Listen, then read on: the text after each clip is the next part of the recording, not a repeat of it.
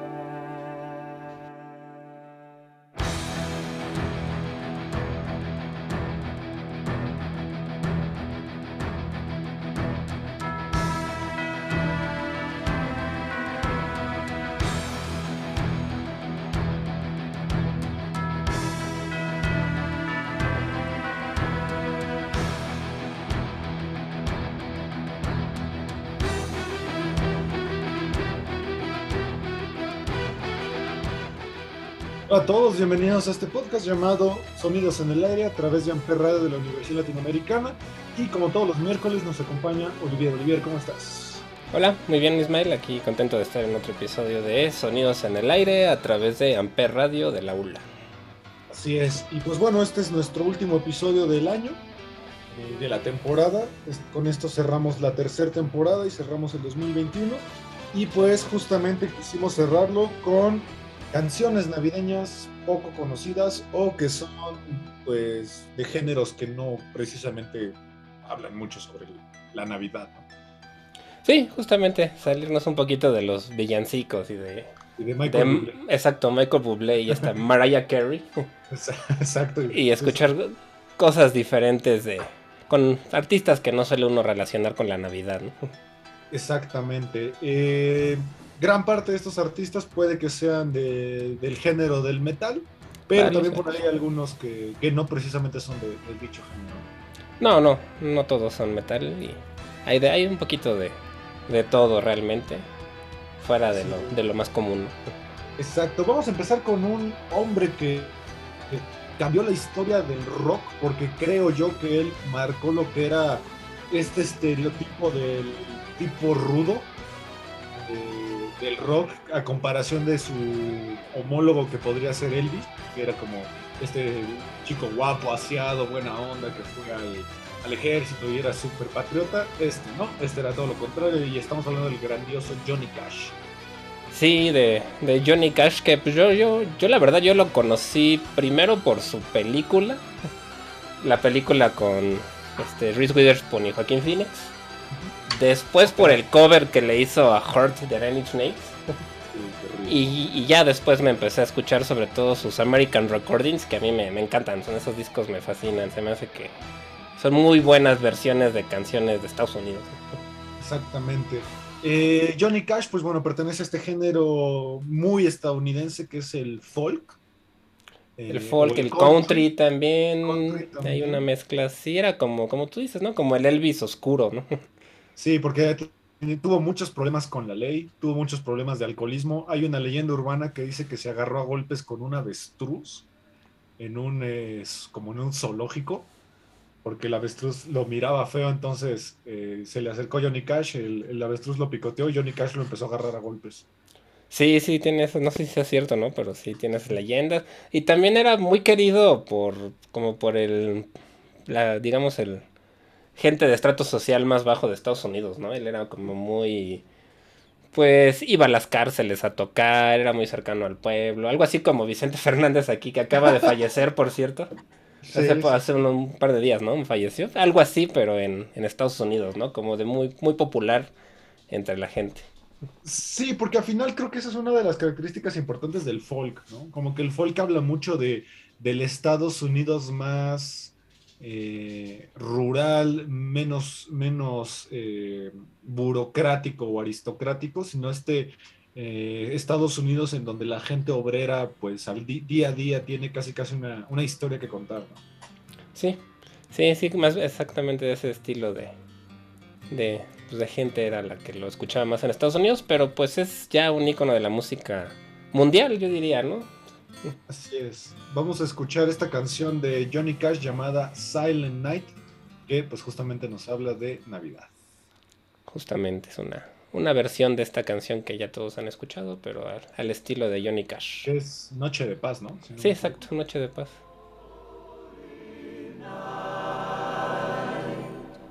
Silent night, holy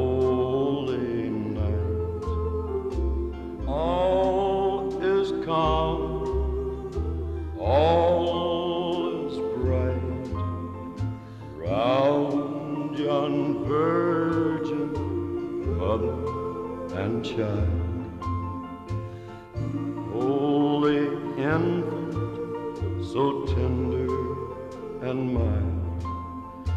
Sleep in heavenly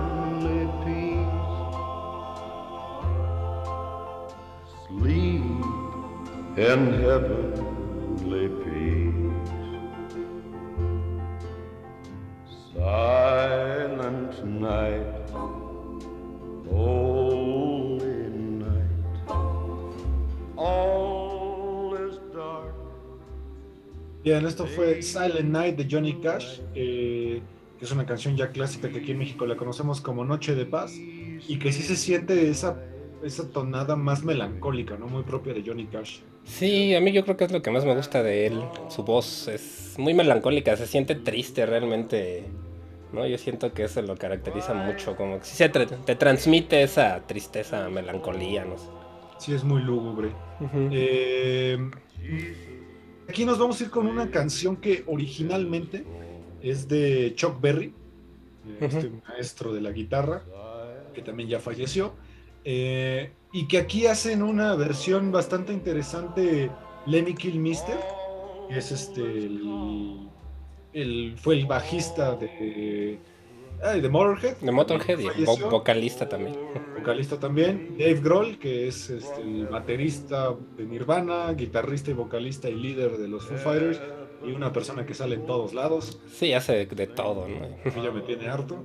Y sí. Billy Gibbons, que también es un gran, gran, gran guitarrista que, si no me equivoco... De CC Top. Eh, falleció su hermano. No era su hermano, pero el bajista de CC Top falleció hace poco, hace unos sí. meses menos. ¿No eran hermanos? No, no, no, no eran hermanos, pero llevaban en la banda creo que 50 años juntos. Yo, yo toda la vida creí que eran hermanos. Es que por sus barbas, que son muy, sí, muy sí, conocidos. Yo pero hasta no, pensé no. que eran gemelos.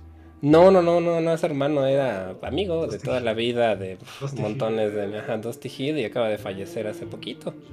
Así es. Que Entonces, la verdad, a mí CC Top me gusta mucho también. Sí, CC Top es como ese super clásico rock norteamericano. Sí, te, tejano y... Tejano, que tiene su canción más famosa que es La Grange, sí. todo lo que ubica. Este, y que bueno, aquí hacen una versión de esta canción famosa de Chuck Berry, que no sé si hace después alusión a una película que se llama Corre Lola Corre. pues podría tener ahí algo que ver, sí. Que es Corre Rodolfo Corre.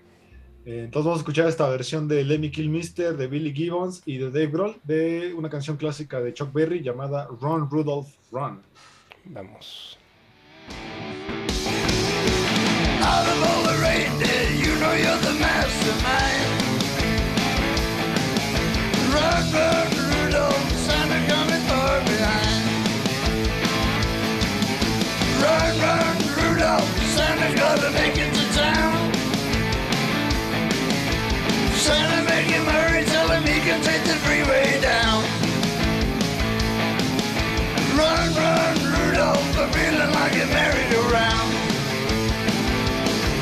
Said Santa to a boy child, what have you been longing for?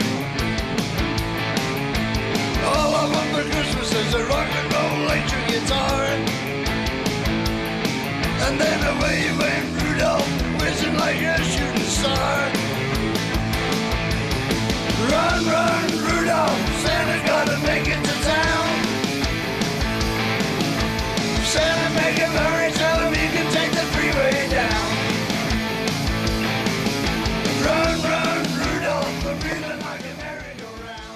esto fue Run Rudolph Run, una versión que hacen Lemmy Kilmister, Billy Gibbons y Dave Grohl de una canción clásica de Chuck Berry. Que sí se nota mucho aquí un estilo muy marcado de cantar de Lemmy, ¿no? Que mucha gente Sí. lo determina como vomit rock, porque parece que te va a vomitar. Sí, sí tiene una aguardientoso también le decimos Sí. en México, ¿no? Pero a mí me gustaba mucho. Yo la- un dato curioso de Lemmy es que él nació el 24 de diciembre. Su- su- él nació en el, el 24 en Nochebuena y murió el 28 de diciembre, muy poquito después de su cumpleaños, ¿no? Y ah, yo era súper fan, bueno, soy todavía súper fan. Creo que es de los pocos artistas que han muerto que yo sí derramé ahí mis lagrimitas cuando me enteré. Porque Sí, Algo también curioso de Lemmy es su micrófono, cómo lo usaba, lo usaba arriba, sí, sí, acá. fuera de la boca. Y Cantaba hacia Decían que ese le daba el efecto, ¿no? De aguardientoso. y súper pegado a la boca además. Así es. Eh, y bueno, Billy Gibbons también parte importante del hard rock, miembro oficial de CC Top. Que yo ya no quiero hablar de él porque ya otra vez sería darle publicidad. Que van a sacar su película de terror ahora, ¿no? No sé si habían... Ah, paren, paren, Sí, párenlo, por Dios, ya no tiene nada sí, sí. Hace demasiado, sí. Sí, sí, a mí me parece ya una persona. Se me parece el Timothy Chamalet. De la música. Todo, todo, todo el mundo lo ama. Y, y Will Smith, se me hace el Will Smith.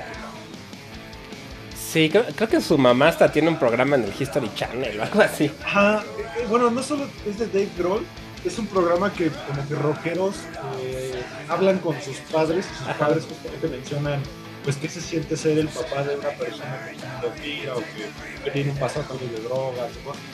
Sí, la- y la mamá creo que es la, la que conduce las entrevistas, creo, ¿no? La mamá Sí. de Dave Grohl. Sí, no, no está tan malo, eso sí, eso sí lo admito, no está tan malo. Después eh, mencionas una canción eh, que no conozco de una, no sé si una banda, un artista, Hardly Ben, Hardly. Ah, no, bueno, ese es el que... Realmente la canción es de Jimi Hendrix, se llama Christmas Ah, Blues.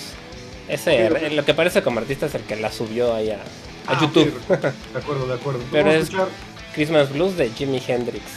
que es Jimi Hendrix, que mucha gente especializada en la música y muchas revistas también lo mencionan, el mejor guitarrista de la historia. ¿Tú estás de acuerdo? No, yo la verdad no. Yo confieso que nunca he sido tan fan de Jimi Hendrix. O sea, me gusta, reconozco lo buen músico que era y lo bien que tocaba la guitarra, pero su música nunca me llegó mucho. No sé por qué.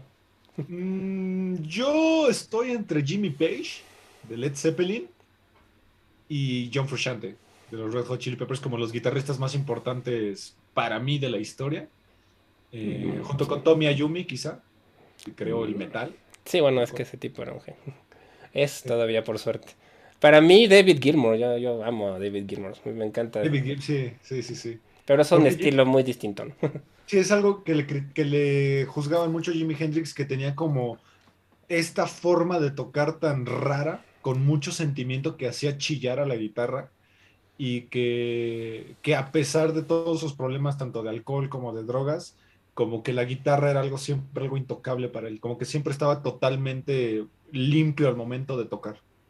Sí, no, el, ti- el tipo definitivamente era, era un genio, ¿no? Y, pues muchos le también le atribuyen un poco a la guitarra del heavy metal y todos esos géneros más pesados a él y a sus pues a su estilo de tocar, ¿no?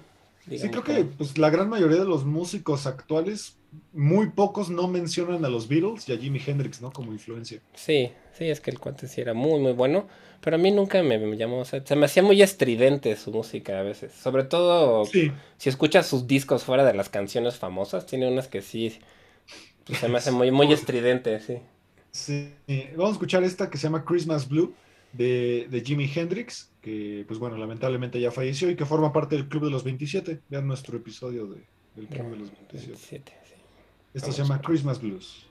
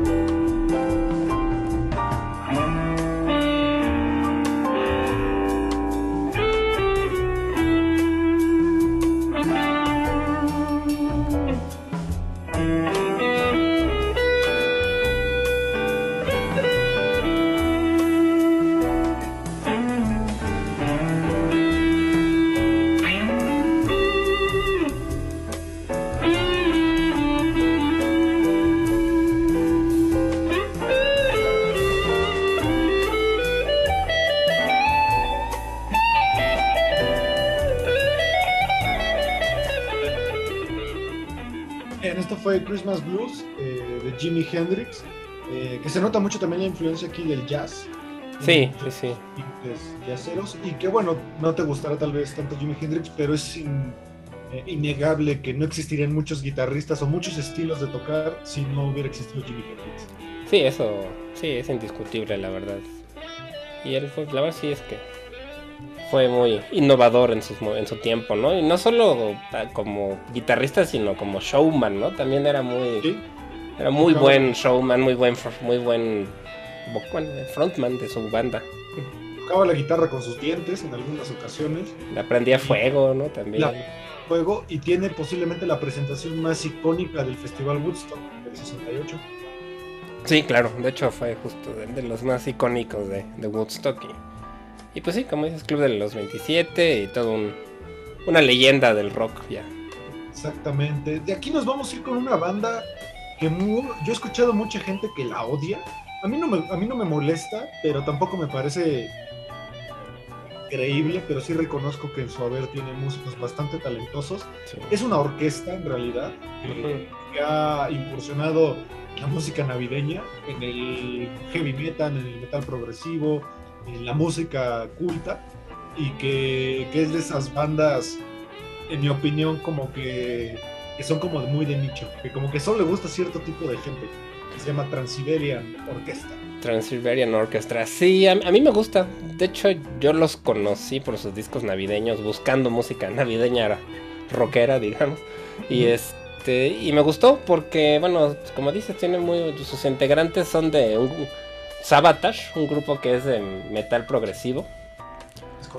Y Paul O'Neill, que ya falleció, era el, un productor muy famoso que hizo discos este, con muchas bandas bastante conocidas.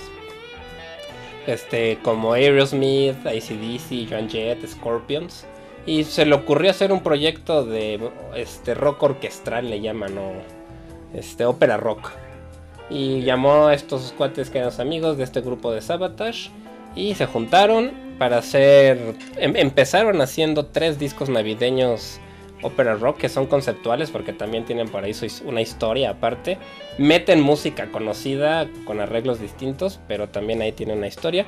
Pero ya después sacaron, este, por ejemplo, tiene uno que es de Beethoven, por ejemplo. Es Que muy bueno. Ajá. Beethoven Last Night, la última noche de Beethoven.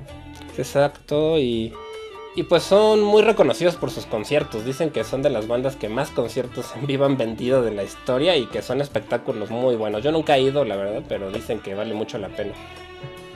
También en su repertorio tienen a Alex Kolnick, que es el guitarrista de Sí. Testament. De Testament, él tocó ahí, con, toca con ellos en los tours. Y ese Muy cuate bueno. se me hace buenísimo. Tiene un grupo que se llama The Alex, Alex Skolnick Trio, que es jazz.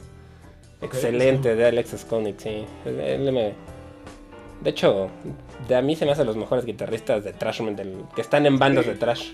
A mí me gusta hasta más que Kirk Hammett. Por Sí, mucho. sí, me hace sí, mucho sí. más inteligente como guitarrista este tipo. Sí, es que es, sí, es más como de música más estudiada, tal vez. Más, más, Es muy estudiado. Ajá, Sí. De hecho, él dio clases, me parece, en Berkeley y en estas escuelas grandes de... Fue alumno de, de Joe Satriani o de Steve Vai. O sea, sí, el tipo... Sí, aparte es de estos guitarristas que sacan sus clínicas en DVD, que de hecho, son de, ¿cómo se llama esta revista? De, de Guitar World, que sacan sus justamente sus clínicas de guitarra. sí, justo sí, yo llegué a ver hasta comprar de esas que comprabas la revista con los discos y para tocar ahí. sí. Exacto. Entonces vamos a escuchar dos canciones de Transiberian Orquesta que son del mismo disco que se llaman Christmas Eve and Other Stories. Vámonos primero con Christmas Eve. Sí, que con, con esa abrimos este un poquito el, el podcast, Así que es, Sarajevo 1224 también se llama. así es. Vamos a escuchar de Transiberian Orchestra.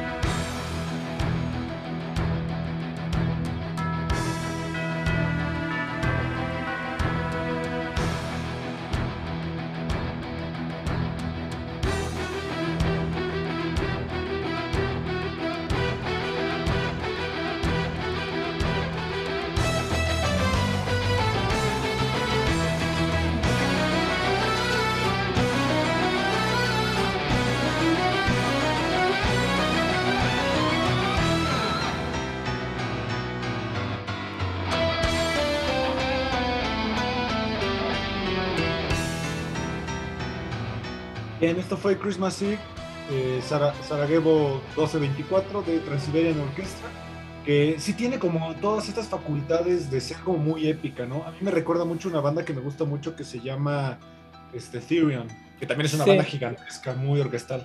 Sí, es que es sí, como rock metal sinfónico, ¿no? Porque tienen muchos instrumentos y le, le meten ahí bastantes arreglos muy orquestrales que se escuchan, pues sí, muy, muy imponentes. Y pues aquí le agregan esa, esa parte de, de la música navideña, ¿no? Para la mayoría de sus canciones son instrumentales, cantan muy poco y cuando cantan suelen ser coros, es muy muchas son instrumentales. Y yo creo que se nota que son virtuosos, ¿no? Los, todos los músicos. Sí, sí, sí, sí, porque pues al final la mayoría vienen del metal y el metal pues involucra ser virtuoso. Sí, muchos. Su mayoría. Sí. Pero sí es una, A mí me parece muy original. Yo no sé por qué. Por sí sé que los odian, pero no sé realmente por qué. La crítica que yo he escuchado es que si haces música navideña es que ya te vendiste como músico. Pero Yo no estoy tan de acuerdo, porque Yo pues, tampoco. final, pues lo que importa, lo que debería importar siempre es la música, ¿no? Que seas, que propongas algo musicalmente rico.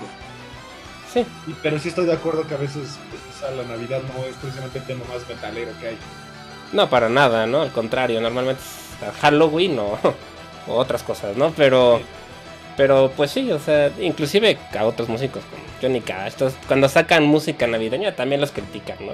Que es como para vender y ya, ¿no? Para ganarse ahí el dinero y, que no tiene Sí. mucho... Eso es culpa de Luis Miguel y de Michael Bublé.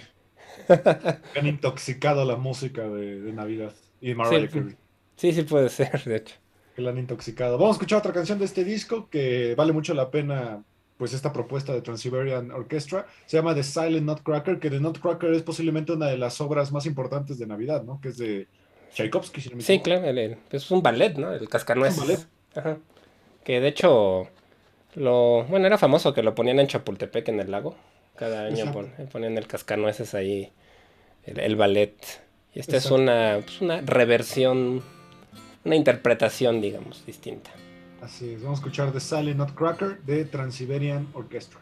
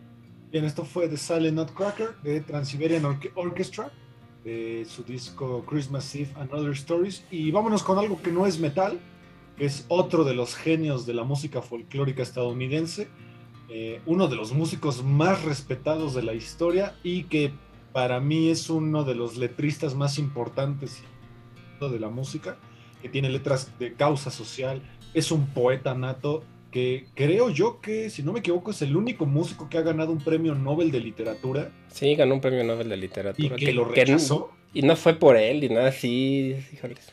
sí, y que lo rechazó, no quiso ir. Ujú, Porque él no estaba de acuerdo con todas esas cosas, porque de hecho su música justamente habla de, de estar como muy en contra, ¿no? De estas clases sociales como muy aristócratas. Él habla mucho del pueblo y de las, de las artes y que deben ser un poquito más eh, heterogéneas, ¿no? Pues empezó como cantan- cantante de protesta, ¿no? En la época Sí, de sí, sí. los hippies y todo esto de Vietnam y pues era, pues sí, rebelde, digamos. Sí, que es un, es un músico posiblemente de los más respetados de la industria. Eh, Que también vivo. tiene fama de ser medio mala persona, quién sabe. Yo creo que es uno de esos genios que, eh, que tiene como un carácter muy propio de, de su obra. Sí. Eh, sigue vivo, sigue sacando discos, sacó un disco el año pasado que es muy bueno, y estamos hablando del mítico Bob Dylan, Robert eh, Zimmerman. Sí, sí, de Bob Dylan, que bueno, pues sí, la verdad ya, ya no tiene, no hay que presentarlo mucho más bien, ¿no? Sí. No, no, creo que nada. A lo mejor nunca han escuchado una canción de Bob Dylan, pero creo que todo el mundo sabe o ha escuchado a Bob Dylan mencionar. Tiene Sí. ya 80 años y sigue sacando discos. Eh, tiene un unplug que a mí me parece un unplug muy malo, per- perdón, pero es un unplug donde él se ve cansado porque él no quería. Le pasó algo parecido a Kurt Cobain, Mm, que Sí, no quería como ese tipo de publicidad mediática. Eh, se retiró muchos años y después empezó a sacar discos mucho más maduros, porque al principio, como bien decías tú, ¿no? Como que eran música de protesta. Eh, gracias a él sacaron a gente, sacaron a gente de la cárcel que estaba encarcelada injustamente. Eh, hay una canción que justo se llama Hurricane, que habla, habla de eso. Y que su canción más popular es quizá Knocking on Heaven's Door. O la- Roses, la o Like a Rolling Stone también puede Like a ser. Rolling Stone también. Ujú. Eh, yo sugiero que vean eh, cuando le dan el premio Nobel de literatura, que no fue, pero le canta Patti Smith una canción que se llama A Hard Rain is Gonna Fall. Patti Smith, incluso que ya es una cantante consagrada, no puede terminar la canción de primera. Se equivoca porque es una canción tan, tan melancólica que como que rompe un poquito y la tiene que volver a empezar. No, no he, no he visto eso, lo, lo voy a checar. Eso. Maravilloso. Y vamos a escuchar esta canción, que es una de las canciones más clásicas de Navidad, que es Little Drummer Boy. El niño del tambor, ¿no? Creo que se llama. Creo que sí es el niño del tambor, creo que sí en español. Es de esas canciones súper populares, muy gringas, creo yo. Sí, es de las más clásicas, yo creo, de las villancicos. a mí me gusta una versión que es de que es de David Bowie Mm, también. con ay, ¿cómo se llama este tipo? Que es como muy el papá, Bill, Cro- Bing Crosby, Crosby, Ah, Bill Clinton, sí, sí, cierto. que, es, que es una canción ya muy famosa. Vamos a escuchar Little Drummer Boy, la versión del grandioso Bob Dylan.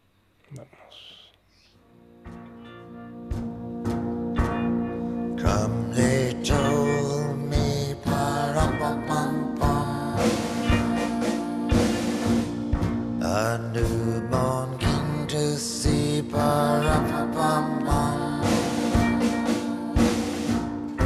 Our finest gifts we bring, pa-rum-pum-pum-pum. To lay before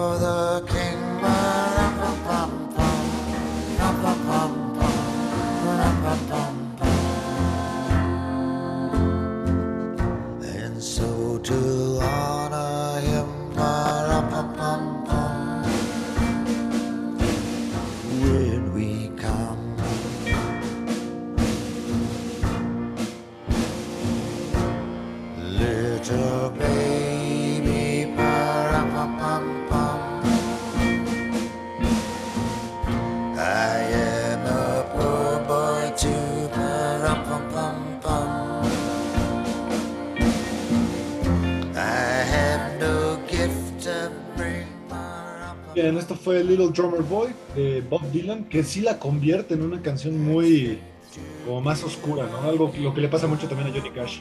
Sí, su voz es también más, más oscurona. Que ya le cambió, ¿no? Su voz cuando era joven era, mm, no sé, tenía otro timbre. Sí, un poquito más aguda y más potente, pero ahorita la convirtió en una voz, creo yo que muy madura. Se escucha como un, un cantante ya muy maduro. Sí, me recuerda a Tom, Tom Waits también. Nada más que Tom Waits más agudo que Tom Petty también. Tom Petty. y- Sí, es. Sí, tiene este estilo de... Leonard Cohen también. tiene- Leonard, bueno, Leonard Cohen es un barítono cero, si no me equivoco. Que Sí, sí, grado mucho más grave. bajo, Sí, sí, era muy grave, pero como tranquilos, ¿no? Como ya... sí, más sereno, ¿no? Como Sí. más en paz. Eh, les recomiendo que vean el documental de la gira de Bob Dylan. de- ¿Cómo se llama este disco? Eh. Es un documental que eh, Rolling Thunder Review es un documental que hace Martin Scorsese sobre esa gira. Es maravilloso ese documental. Está en Netflix completo. Está largo, dura como tres horas. Pero te representa justamente entrevistas de, de la banda de ese momento de Bob Dylan, como justamente narran lo que dicen, que mucha gente no se le acercaba a Bob Dylan porque lo consideran como este genio loco. Pues que sí, se ve medio intimidante, ¿no? Tiene una personalidad medio... Se ve que no es muy fácil aproximarse a él. Hay un episodio del precio de la historia. ¿Has visto ese show? El precio de la historia. Sí, sí lo he visto, pero no he visto con él, ¿no? Eh, a Chom Lee lo mandan a que busque a Bob Dylan porque está en Las Vegas, a que le firme algo y que él solamente necesita que diga eh, que firme Bob Dylan. Y el idiota, en vez de que lo- le diga que firme solo Bob Dylan, dice para Chom Lee Ah, sí, Bob. Dylan. Entonces es un artículo que ya no tiene valor. Sí, sí, sí, es cierto, ya no, pero sí, sí lo vi hace... uh, Y hasta se bueno. murió uno de ellos, ¿no? El abuelo, El abuelo, El abuelo- sí, sí, es cierto. el abuelo se murió, pero es un gran episodio porque Bob Dylan sale como súper incómodo. Sí, pues es que no es como su... Supongo que le deben haber pagado por salir. ¿no?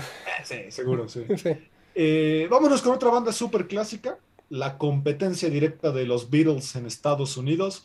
Una banda que a pesar de que parece que son como cinco chicos blancos, buena onda, tienen por ahí una historia medio oscura que involucra a Charles Manson Sí. y un suicidio y una enfermedad mental. Estamos hablando de los maravillosos The Beach Boys, una de las bandas míticas. Sí, que, que muchos los consideran la mejor banda de esa época, ¿no? En cuanto a musicalmente hablando, los, por ejemplo, Pet Sounds. Lo... El Pet Sounds. Eh, si alguien es fan de los Beatles, por mí se puede ir al diablo. el Pet Sounds es el mejor disco de los se- 60. Espérate un segundo. Eh, Pet Sounds es de... es de 66, ¿no? Sí. O sea, el Sgt. Pepper, ok, Sí. cool, pero por mí se pueden ir al diablo. Pet Sounds es un disco que tiene innovación de, de proceso, innovación musical, letras increíbles, una producción maravillosa, técnicas de grabación que nunca antes se habían visto y una, unas armonías vocales que son estupendas. Eh, eh, tiene una, una forma de producir muy interesante porque también generan un efecto que se, se innovó mucho en esta época que se llama el Wall of Sound, Mm, sí. en el cual se hacían capas de sonido atrás para que se sintiera que toda la estaba apabullando toda la producción. Brian Wilson, en mi opinión, es un genio. Eh, vean su película, que es de. ay, ¿Cómo se llama este chico? El de Little Miss Sunshine, el hermano. Este. Ay, ¿cómo se llama este? Ah, Steve Carell. No, el de Prisoners también. Ah, El chavito. Este, Paul Dano. Paul Dano. sí, sí, sí, ya. Paul Dano. Vean la historia de, de Brian Wilson, porque Brian Wilson tiene, si no me equivoco, tiene como psicosis o como trastorno bipolar, entonces ha sufrido mucho, pero aún así, los Beach Boys es una de las mejores bandas de la historia. El que opine lo contrario se puede ir al diablo.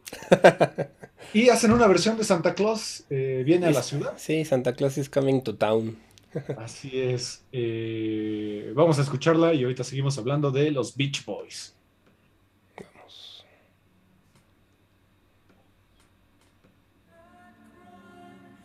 Better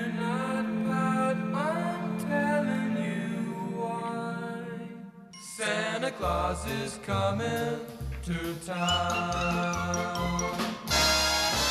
He's making a list, he's checking it twice. He's gonna find out who's naughty or nice. Santa Claus is coming to town. He sees you when you're sleeping. He knows if you're awake. He knows if you've been bad or good, so be good for goodness sake. You better watch out. You better not cry. You better not pout. I'm telling you why. Santa Claus is coming to town.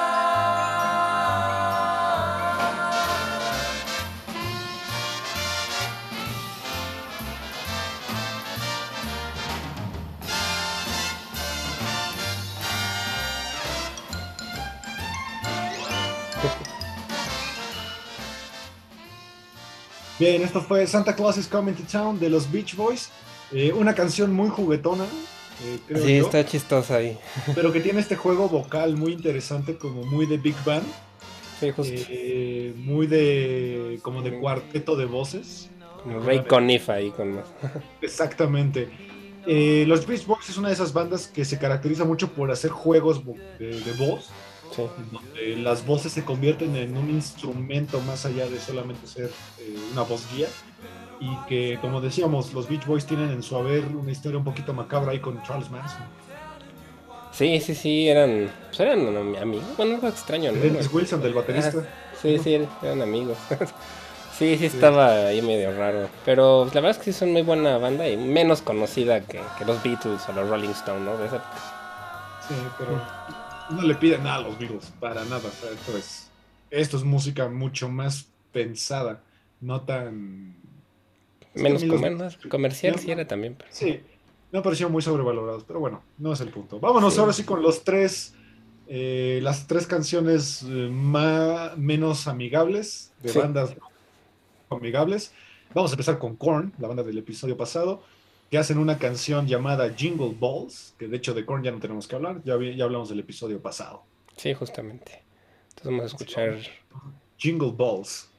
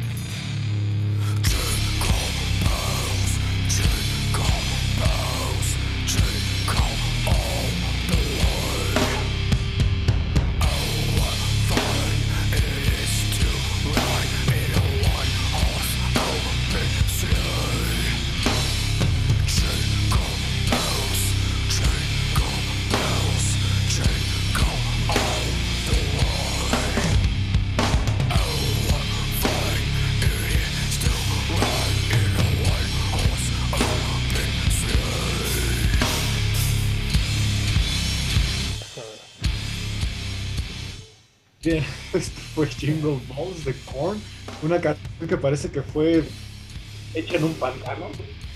Sí, de hecho es lo, lo más gutural que le he escuchado a Jonathan Davis esta, Sí. esta canción. Es Parece Cannibal Corpse. Sí, es que sale en el Essentials, el Essentials es un disco creo que de éxitos y de rarezas, ¿no? Por ahí. Sí, ajá, justo. Pero está padre, o sea, sí. pues, parece que fue una banda sí, o de Doom o de, sí, como grindcore más ruda. Empieza como hasta de black metal, ¿no? Sí, sí, sí, está. muy black metalero. Con la Sí. típica afinación, casi casi en drop. eh, sí, yo creo. Sí, está súper, súper grave, bastante. Suena bien, digo. No es para ponerla como en la cena navideña, tal vez. Ah, no, no, no, no, no, no es, no es antes de arropar al niño Dios para nada esto, para nada. Me recuerda a Dead Clock esta parte de los que yo. Sí. La última parte suena como Dead. Tienes toda la razón, suena súper Deathlock. Eh, vámonos con una banda que, Chava, si nos estás escuchando, no te va a gustar lo que vamos a hablar ahorita, lo sentimos mucho. Vamos a hablar de una banda que se llama Typo Negative, una banda muy de culto, una banda que incursionó en el Doom Metal, en el Gothic Metal, en el Metal, en el Trash, que tiene como característica a su vocalista, líder y bajista, que es Peter Steele, Peter Steele. que se murió dos veces, porque una la fingió.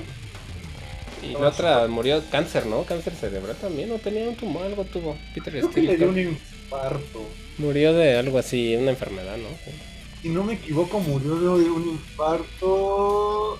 Sepsis, murió de algo llamado sepsis. Eso es en infección en la sangre, ¿no? Es una infección, sí, es correcto. Sí, sí, cierto. sí. En el sistema inmune. Este, ¿Por qué digo que murió una, una vez eh, falsa? Porque él estaba en una profunda depresión. John Silver, que es su tecladista, para dejarlo descansar un rato, decide eh, crear el rumor de que se había suicidado. Entonces le da un descanso, después dijeron que fue falso y años después sí muere, pero eh, yo mencionaba que no les va a gustar a nuestros productores esto porque Peter Steele eh, era un hombre pues bastante querido entre las chicas Sí.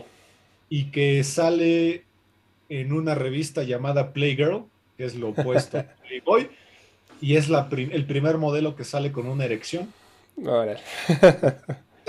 Y que él demandó la revista porque se enteró años después que el 80% de las personas que leían esa revista eran hombres y no mujeres. Sí, claro, sí, vamos, sí. Sí, sí, Creo que era algo muy obvio. No estoy Podría haber parecido, sí. Pero bueno, se sintió pues al final engañado y pues demandó a la revista. Eh, Typo Negative es una banda eh, también muy polémica por, por una de sus portadas, ya que en uno de sus vivo sale, la portada del disco es el ano de Peter Steele, un close-up a su ano, una portada súper censurada. Y que ya estamos en un punto muy incómodo del podcast. sí, sí está. Sí, era raro él, la verdad. ¿eh? Era una persona muy rara, muy grande, o sea, creo que medía como un metro noventa y dos metros tres, medía dos metros. Sí. Eh, Tenía una voz muy grave también, muy. Muy, muy, muy barítona, sí, muy barítona. Tenía una forma de tocar el bajo muy rara porque el bajo se escuchaba súper profundo y que casi nunca se escuchaba claramente las notas, pero sí sabías que estaba ahí el bajo. Sí, sí, sí, era muy, muy, muy profundo y. Y a mí se me hacía porque es una banda que le gusta a los góticos también y no se me hacía tan gótica, tal vez porque es muy lúgubre, ¿no? Muy mórbida, no sé. Sí, tiene temas muy chistosos. O sea, hay una canción que me gusta mucho que se llama My Girlfriend Girlfriends. My Girlfriend's Girlfriend, que justamente él habla de que si mi novia tiene un amante, pues ella también sería mi novia.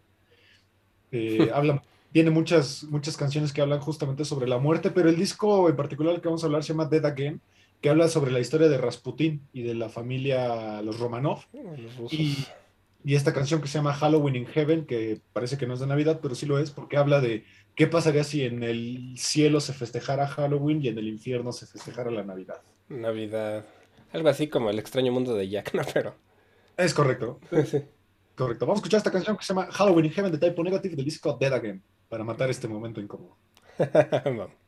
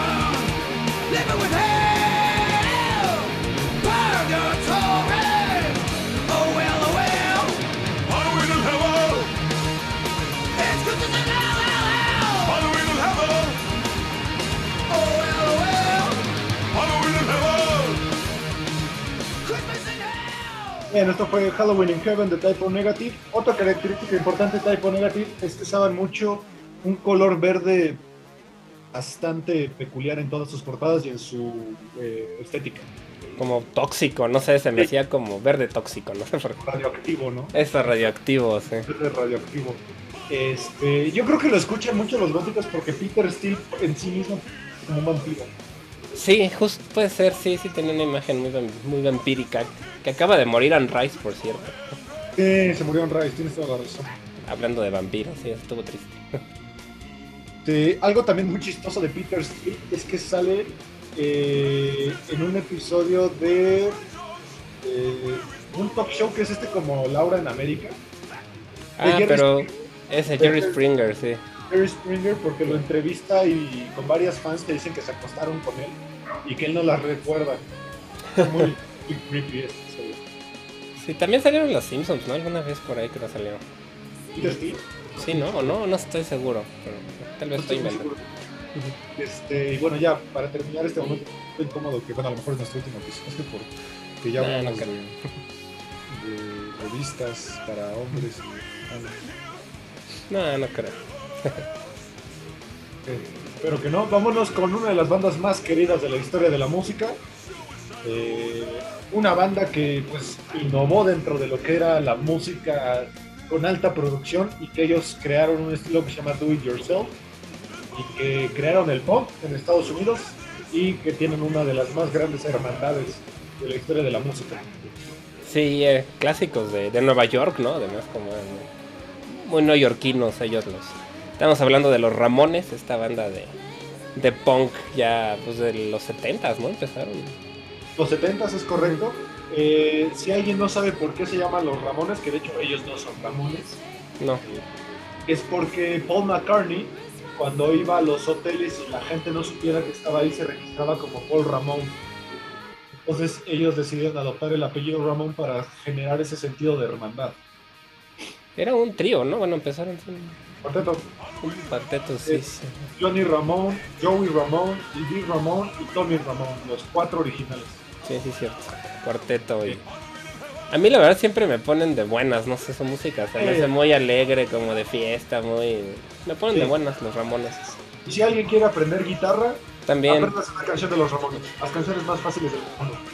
pues, fíjate, bueno, no, en cuanto a acordes, pero están rápidas, o sea, Pero creo que te hace, te hace como entender la, el la sí, guitarra. eso sí. Sí, eso sí. Son a- tres acordes normalmente, pero los tocan rápido, entonces sí cuesta su trabajo. Y creo que su canción más famosa será Blitzkrieg Bop. Yo creo que sí, Hey How Let's Go. sí, sí, sí.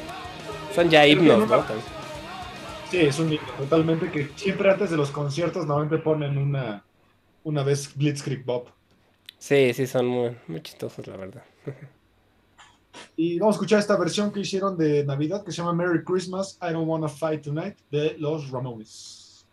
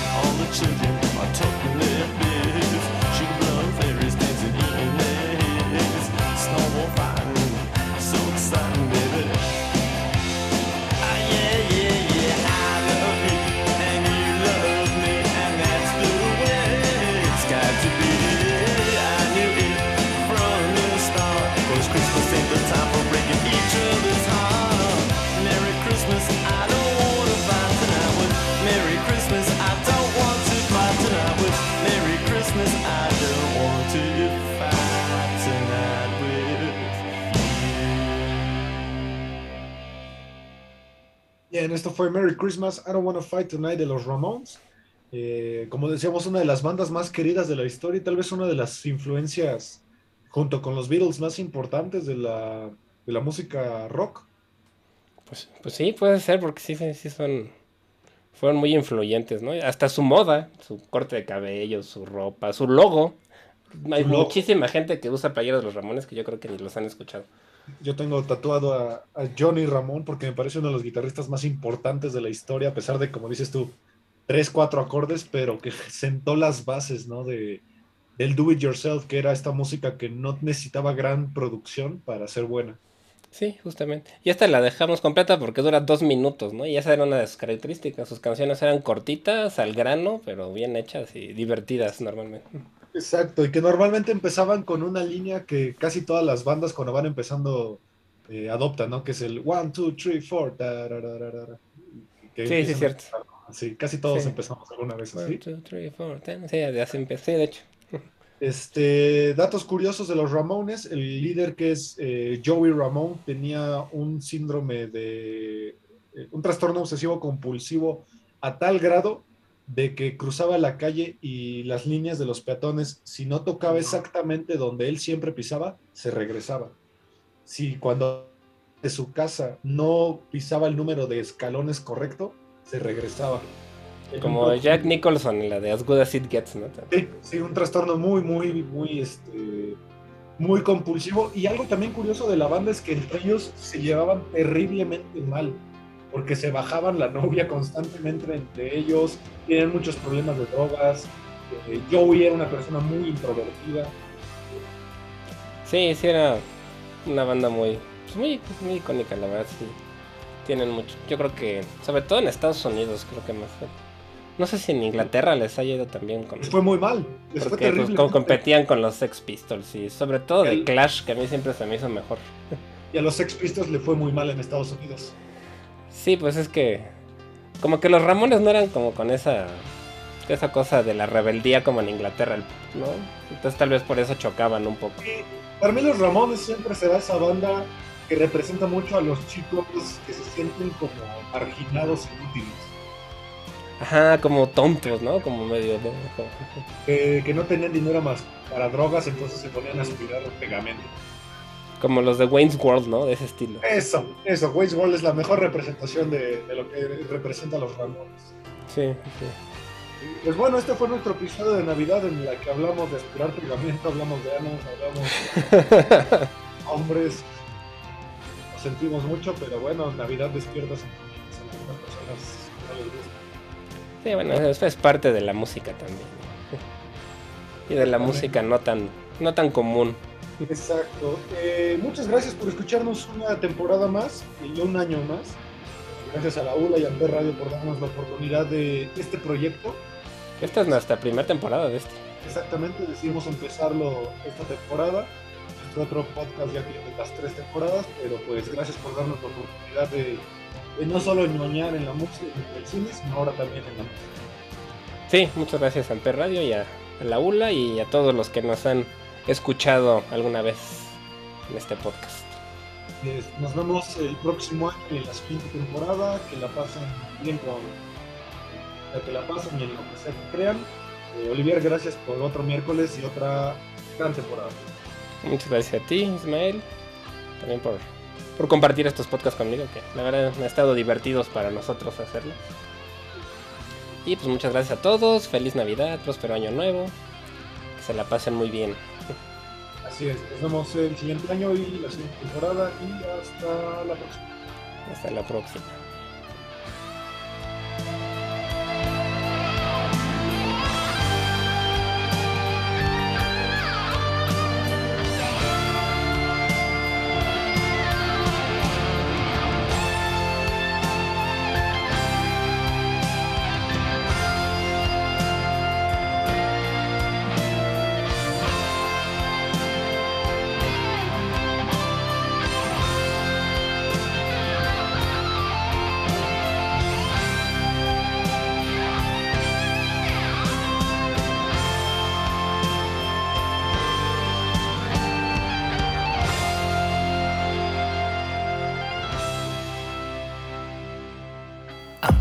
Presentó